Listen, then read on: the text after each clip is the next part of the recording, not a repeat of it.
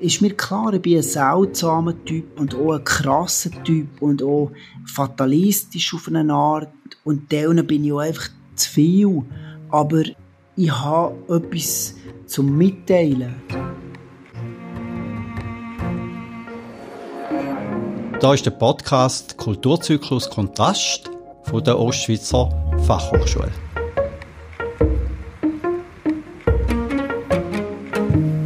Haben den Podcast ins Leben gerufen, um über die Felder von Behinderung und Kunst zu reden. Wir haben verschiedene Menschen eingeladen, um mit ihnen über das künstlerische Werk wie auch über die Herausforderung vom künstlerischen Wirken zu reden.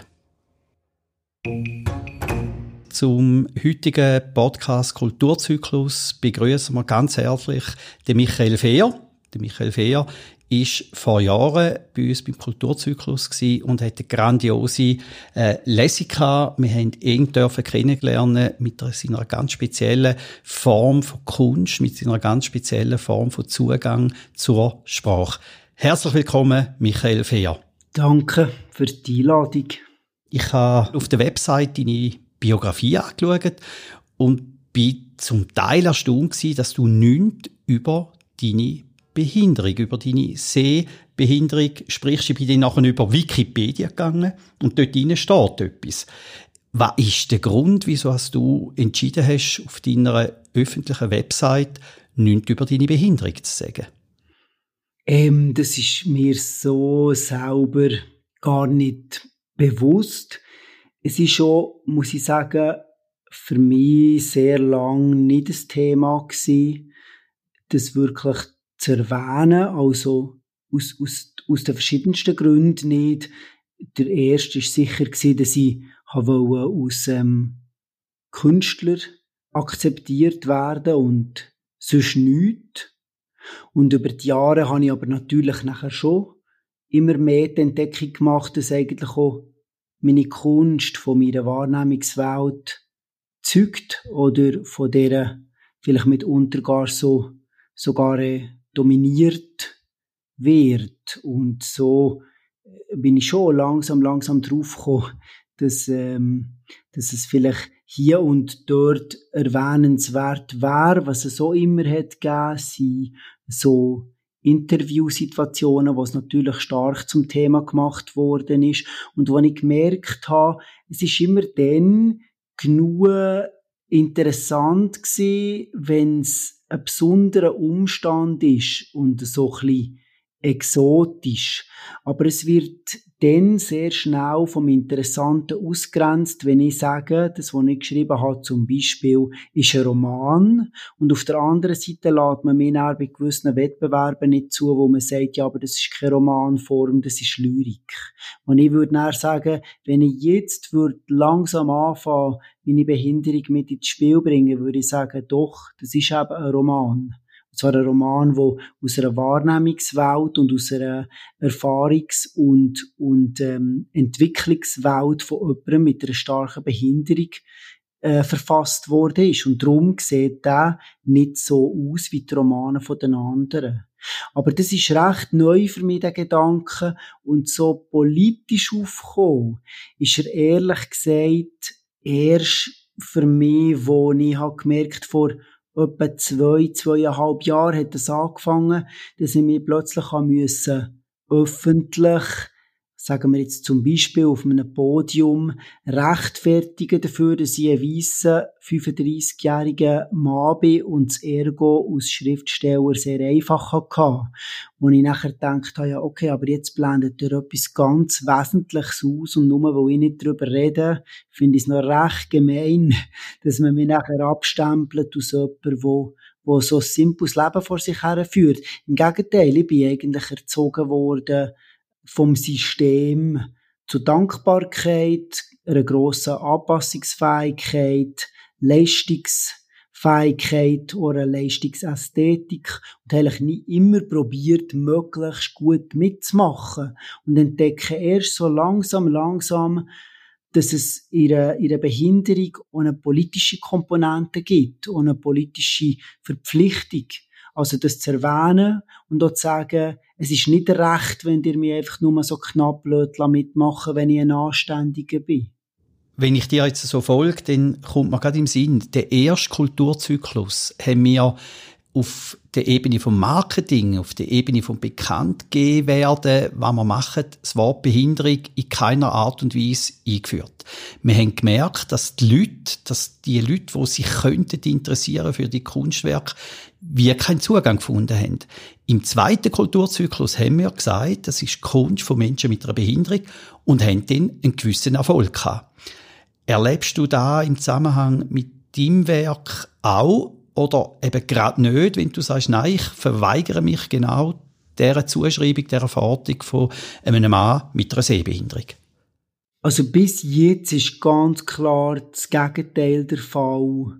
Ich werde vielleicht ernst genommen als Künstler, aber ich werde garantiert nicht, nicht privilegiert und nicht angeschaut, weil ich als Künstler mit einer starken Behinderung äh, antreten. Also im Moment ist eher das Gegenteil der Fall und da habe ich auch mein Stück dazu beitragen, dass dem so ist. Nur jetzt, wo sich alle, äh, äh, alle sozusagen äh, marginalisierten und, und gefühlt marginalisierten Gruppen von zu Wort melden, finde ich so, okay. Aber dann gehöre ich auch dazu dann muss ich mich ganz sicher nicht äh, abstempeln, ähm, einem Mainstream zugehörig. Also wenn ich mir muss von, von jemandem mit einem Migrationshintergrund öffentlich vorwerfen, dass ich keine Ahnung habe von schweren Lebensumständen, dann würde ich sagen, ja, das mag sein. Ich würde mich nie mit jemandem vergleichen, wo in einer Krisenregion, wo beispielsweise im Kongo muss aufwachsen, wo, wo aus ähm, aus, aus Albino muss in gewissen äh, Staaten in Afrika aufwachsen, wo man, wo man sozusagen Frischfleisch ist, wo man als medizinisches Gut gilt. Ich würde mich nie mit dem wollen vergleichen. Aber für westeuropäische Maßstäbe weiss ich durchaus, was erschwerte Umstände sind. Und das kann ich mir nicht mehr vorwerfen, ja. Ich verstehe das. Ich verstehe das sogar sehr gut.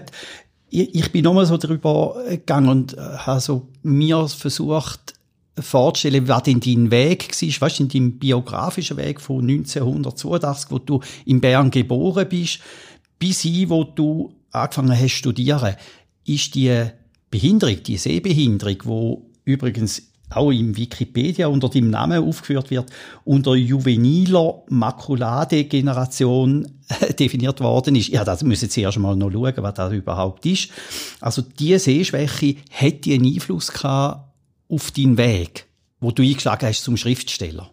Ja, natürlich. Also ich habe für mich eigentlich in der Schulzeit ein System entdeckt, das hat geheissen, du musst gut zulassen, extrem schnell auswendig lernen und dir den Rest zusammenreimen. Und das hat funktioniert bis und mit Gymnasium und an der Universität, wo ich wollte, ähm, Betriebswirtschaftler oder Jurist werden bin ich an dem nachher gescheitert, wo dort hörst du spätestens nicht mehr alles, was du musst wissen. Also das heisst, du hörst ein bisschen etwas und den Rest müsstest du selber dir aneignen an Wissen, speziell durch Lesen oder Auseinandersetzung mit Schriftstück.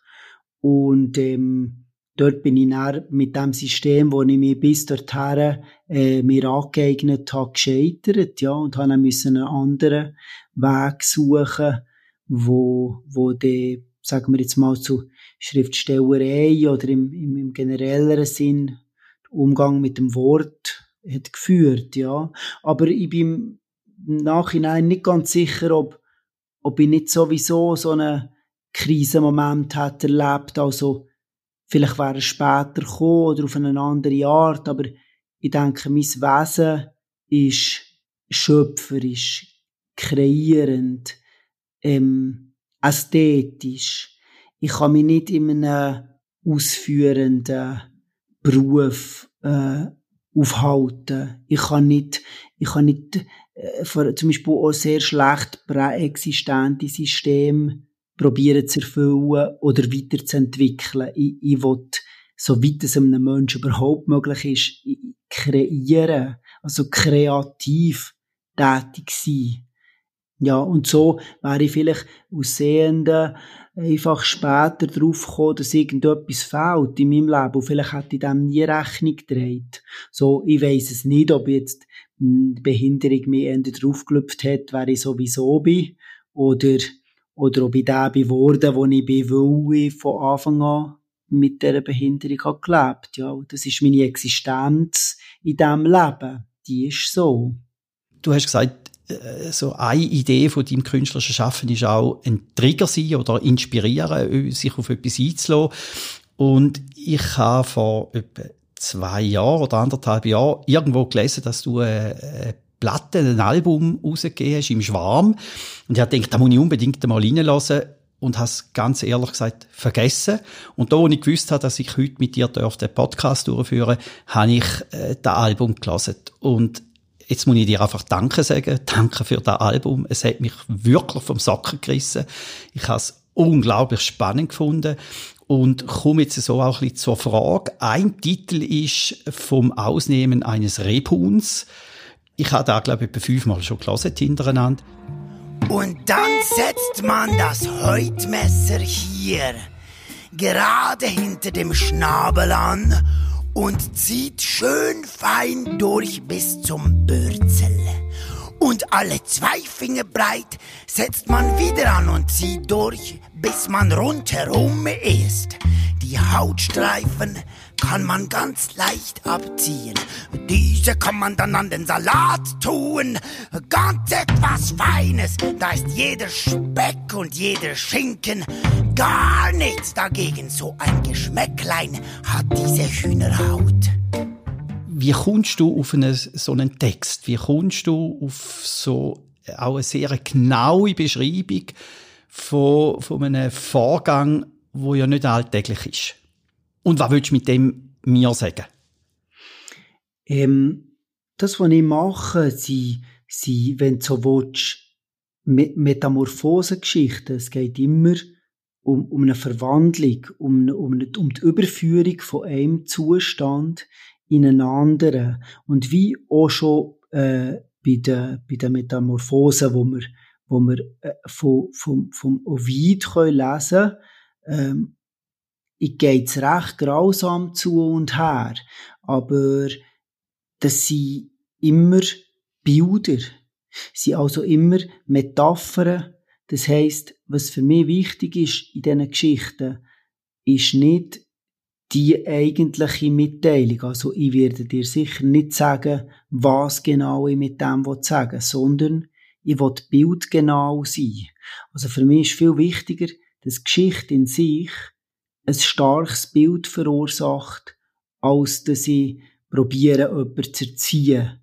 Darum sage ich das wegen der motivierenden Tätigkeit. Das, was ich im besten Fall mache, ist starke Bilder eingeben, wo jemand anregend findet, zum darüber nachdenken.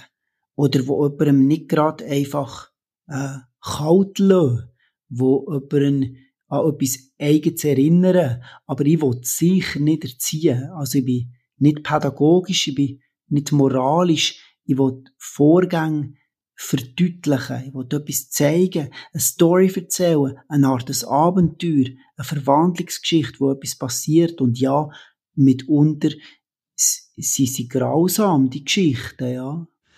Jetzt hast du die Geschichte zum Beispiel vom Rebhuhn, vom Ausnehmen vom Rebhuhn, ja in eine Musik eingepackt und vielleicht muss ich dir einfach auch sagen, es hat mich die Geschichte nicht nur wegen der Geschichte gepackt, sondern eben auch wegen musikalischen Background und mit deiner Stimme. Ich habe mich unglaublich erinnert gefühlt an Tom Waits. Ich hoffe, der Vergleich stimmt für dich. Und mit den Treibenden und auch mit dem Rhythmik von dieser Musik, mit dieser Geschichte, hat es tatsächlich dazu, dazu geführt, dass du mich näher gebracht hast an deine Geschichte. Weißt du, in der Grund gewesen, wie du aus diese Form von Background, von musikalischen Rahmenbedingungen gewählt hast? Wie, wie bist du überhaupt über den Weg gekommen? Also ganz genau weiss ich es eigentlich nicht mehr, was mir sehr schnell klar geworden ist im Zusammenhang mit Sprache, dass wenn man sozusagen alle Technik und alle Mitteilung hat ausgeschöpft, also wenn man sozusagen das Beste in Sprache geleistet hat, was man, was man kann, also am akkuratesten, am präzisesten ist gesehen, ähm, vielleicht sogar beeindruckend präzise. Hinter dem kommt eigentlich nur noch Sinnentleerung, was aber, was aber nicht heisst, dass Sprache nachher nicht mehr nützlich ist. Und, und der Beweis für das ist das Mantra, wenn man, wenn man Mystiker, Mystikerinnen von früher, aber auch von heute lost, dann sagen sie unter anderem auch explizit, dass das, was die Wörter im Mantra sagen, spielt gar keine Rolle. Es hat keinen Sinn. Es hat keine Mitteilung. Das, was dich noch immer herführt, ist der rein, die reine Bewegung von der, von, von der Wellen, also die Amplitude und das Wiederholende, also der Puls, also die Atmung dahinter. Das wird dir unter Umständen nach einer Zeit in einen anderen Zustand verfrachten. Aber nicht, was es eigentlich, ähm, sagt im, im einem neuliterarischen Sinn. Also wir sind sozusagen von der Mystik auch, jetzt nicht nur Mystik aus, äh, aus, äh, aus, aus, aus Praxisform, sondern auch sprachimmanente Mystik, also das Wunder von der Sprache, äh, äh, von dem sind wir weit abgekommen und das habe ich sicher früh gespürt, dass das für mich und vielleicht, weil ich nicht sehe, eine umso größere Bedeutung hat. Also, ja immer gewusst, ich will Zuflucht finden im, im Vokalisieren, im Verbalisieren, in der Repetition, im Atem. Ich will weiterkommen, als ich vorher war. Ich will nicht Stories abelieren und ich will auch nicht meine Biografie erzählen und ich will auch nicht erschöpft sein in einem kontemporären Literaturbegriff. Ich will weit über das aus können wachsen. Und vielleicht nehme ich für das sogar in Kauf, dass man mich nicht mehr versteht. Aber als Wirtschaftssubjekt ist mir das natürlich nicht gleich. Aber als Mensch ist mir das sogar gleich, wenn man mich nicht mehr versteht. Und du meinst mit dem nicht akustisch verstehen, sondern was du sprachlich transportierst? Ja. Ist einfach wahnsinnig spannend für mich im Zusammenhang jetzt auch mit dem Werk im, im Schwarm, wo ich einfach nochmal wärmstens empfehle für alle, die Interesse haben an etwas ganz Außergewöhnlichem. Ich habe ja so ein bisschen die Diskussion mitbekommen von Bob Dylan, wo er den Nobelpreis bekommen hat, ist immer so die Frage, ist wird er jetzt geehrt als äh, Musiker, wird er geehrt als Lyriker, als jemand, der unglaublich starke Text entwickelt. Wie siehst du dich denn jetzt, gerade in dem Kunstwerk im Schwarm, siehst du dich dort eher als Musiker oder eher als, als der, der den Text gibt? Ähm, das ist natürlich über die verschiedenen Zeiten, wo ich mich jetzt dem habe angenähert auch, auch sehr verschieden ausprägt gewesen. Also sagen wir am Anfang bin ich ganz klar von der Textseite hergekommen und habe, habe damals eigentlich nach einer ersten, sagen wir jetzt mal so, so Schreiorgie unter meiner Bettdecke mit einer Flasche Whisky, ist eigentlich der erste, wo ich, wo ich mich so anvertraut habe aus Stimme, ist, ist interessanterweise der, der James Grunz gewesen wo ich dann gerade so ein bisschen mehr Kontakt hatte mit ihm. Und dann habe ich gesagt, kannst du mir nicht mal helfen, etwas, etwas Wildes aufnehmen? Dann hat er so gesagt, Mama, ich komme ja sowieso mal wollen, äh, Schlagzeug spielen wieder. Und ich habe, ich habe noch einen Kumpel und der hat eigentlich, der spielt eigentlich Schlagzeug, der heißt Janik Till. Und der spielt eigentlich Schlagzeug, aber der, der, der wird schon lange mal wieder Bass spielen. Nachher haben wir uns da in ihrem Proberaum getroffen und sie haben mich sozusagen zum ersten Mal, äh, musikalisch konfrontiert.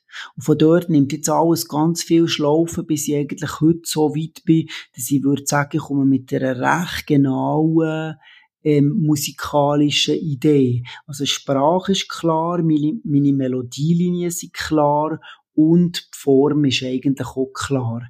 Und nachher ähm, wird halt äh, kon kontextualisiert. Du kann durch das immer noch sehr viel besser oder sehr viel schlechter gemacht werden. Also ich brauche das Musikalische gegenüber, aber ich bin doch immer mehr und ja, immer mehr wieder Musiker. Und auf das rauf halt auch einfach äh, ich, ich bin, ist mir klar, ich bin ein seltsamer Typ und auch, äh, und auch ein krasser Typ und, und, und auch fatalistisch auf eine Art. Und, und denen bin ich auch einfach zu viel.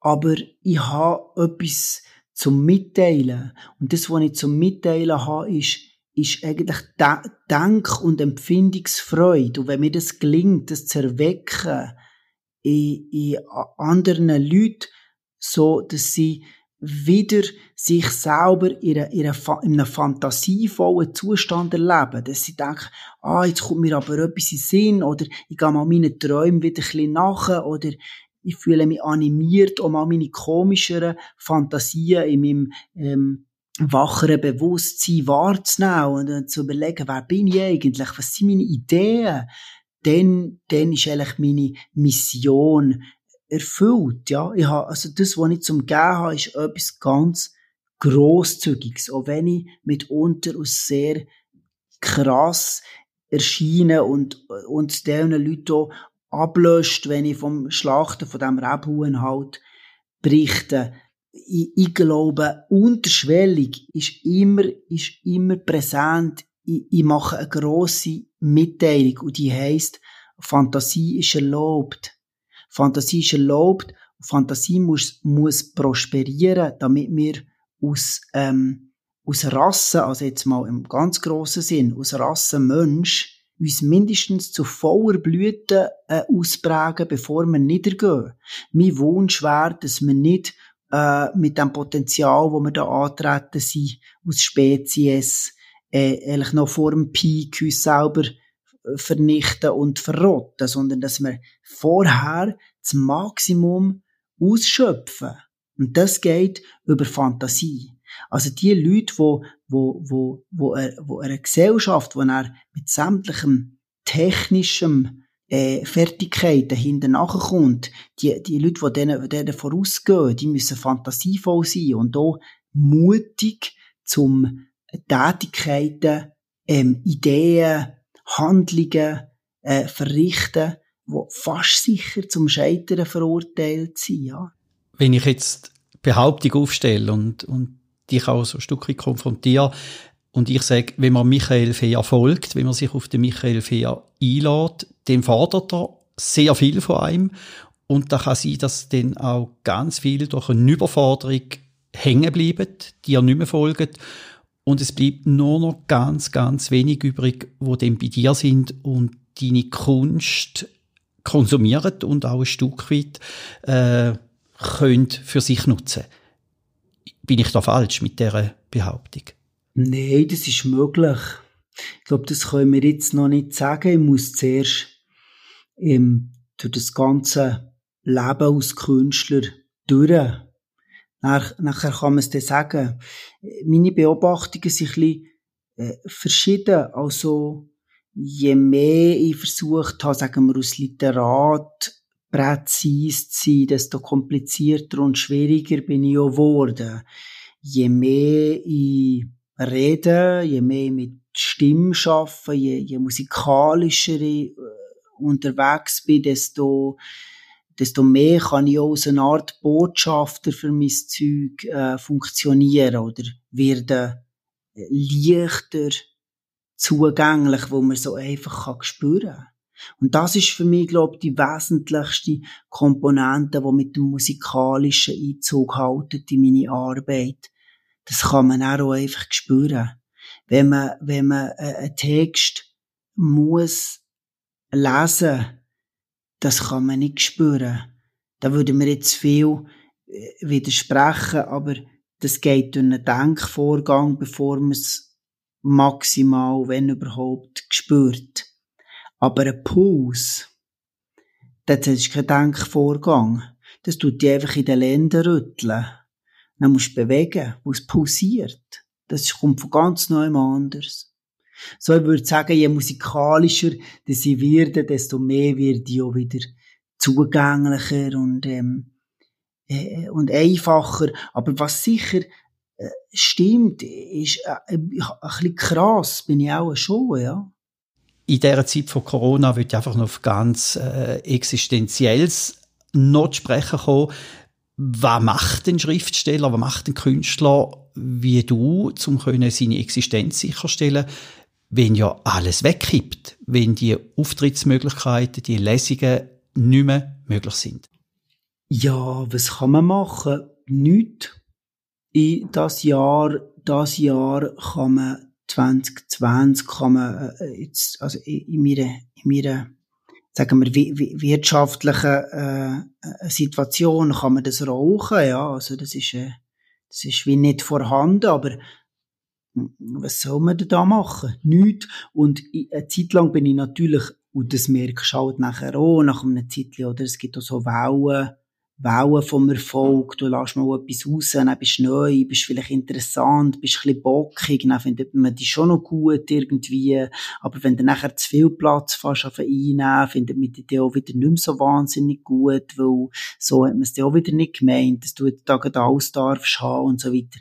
Dann merkst du so die Wellen, äh, wie, wie, wie sagen wir, Wellen, Wellengipfel und Wellen, Wellentäler, die bekommst du dann so mit und in der letzten Zeit bin ich ja eher verschwunden und deswegen ähm, bin ich jetzt 2020 erst recht, erst recht nicht vorgekommen.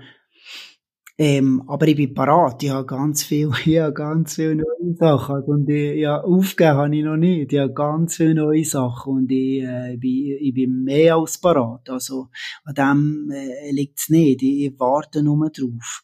Ähm, aber, also, in, in Team arbeiten, ja. Was machst du denn? Ja, in Team arbeiten, nach innen schauen und das aushalten. Nach innen schauen, atmen und aushalten, wer man ist und dass man manchmal Angst hat und manchmal Freude. So simpel ist das und probieren mit dem, wo man, wo man sich vorher hat erwirtschaftet, äh, sich über dem Wasser zu behalten, ja. Bevor ich jetzt nochmal einen riesen Fass auftue, äh, denke ich trotzdem, wenn ich so ein bisschen beobachte, was jetzt auch in dieser Corona-Zeit umgeht, es ist ja nicht nur das Virus, es ist ja nicht nur der medizinisch-virologische Teil, sondern es spaltet unsere Gesellschaft. Also es hat tiefe Risse auch in Haltungen, tiefe Risse in, in ethischen Zugängen. Ist das ein Thema für dich? Also bist du jetzt, wie du gesagt hast, ich bin parat, ist das Thema auch für dich, wo einflüsst in deine Musik, in deine, äh, deine Texte? Es wird sicher nie so ein Thema sein, als dass ich jetzt würde einen Text über Corona schreiben weil man jetzt Corona hat das Thema gemacht. Ich habe aber auch keinen Text über Chile schon geschrieben. Ich habe auch keinen Text über Trump geschrieben. Ich habe, so etwas werde ich nie machen. Das ist mir schlicht zu alltäglich. Über was ich aber durchaus äh, schreiben und reden und singen ist Missstand wo ich finde, da, gibt, da, da, kann man gar nie genug drüber sagen. Also, ich finde, es wird einfach nochmal viel mehr zum Thema, dass, dass wir mit einer grossen Gleichgültigkeit eine ganze Menge von Leuten und Tieren und Pflanzen ausschließen, damit eine ganz kleine Menge im Wesentlichen von Leuten es möglichst gut und möglichst prächtig und möglichst mächtig unter sich hat. Und solange alle noch mitmachen bei dem, also beim Support von ganz wenigen, sind wir eher auf einer, auf einer, auf einer degressiven Schiene, ja. Wir sollten uns verändern. In die Richtung von, von Hilfe, zum Beispiel das Prinzip helfen. Einfach so. Wo der eine und die eine kann besser helfen in einem gewissen Fall oder in einer gewissen Frage als der andere oder die andere. Und eigentlich sollten alle das machen, was sie gut können. Und sollte allen bei dem geholfen werden, was sie nicht so gut können. Und das gilt für Pflanzen, für Tiere, für die Menschen, für alles, was da so kreucht und fleucht und umsteht. Aber was ganz sicher ist, ist, dass ich, dass ich auf das äh, äh, aufmerksam bin und auch aufmerksam mache. Also Missstände ausschließen, nicht teilnehmen, das geht mir das Gespür zunehmend, zunehmend auf den Wecker, ja. Ich kann dir sicher sagen, was meine Person anbelangt. Ich glaube ich sehr gern von dir triggern. Ich lasse mich sehr gern von dir auch äh, Impuls wahrnehmen, um da nachzudenken, tiefer nachzudenken. wir gehen jetzt von dem aus, Corona werden wir irgendwie, irgendwie in den Griff bekommen. Mit was für einem Programm, mit was für einem künstlerischen Werk sehen wir dich im 21? Wir haben es glücklicherweise für uns einig dürfen machen, das Jahr in Luzern am Words Festival. Es wird sehr musikalisch. Es sind kürzeste Begebenheiten, die ich darüber, darüber erzähle, kürzeste Geschichten, kürz, kürzeste wieder Metamorphose, extrem musikalisch und es spielt, spielt sich ab irgendwo zwischen, zwischen Raucher, Perkussion und ganz balladenhaften, grossen, milden, feinen Stück. Und ich freue mich sehr drauf, ja. Michael, danke vielmals, dass du bei uns zu Gast bist. Danke dir, Stefan.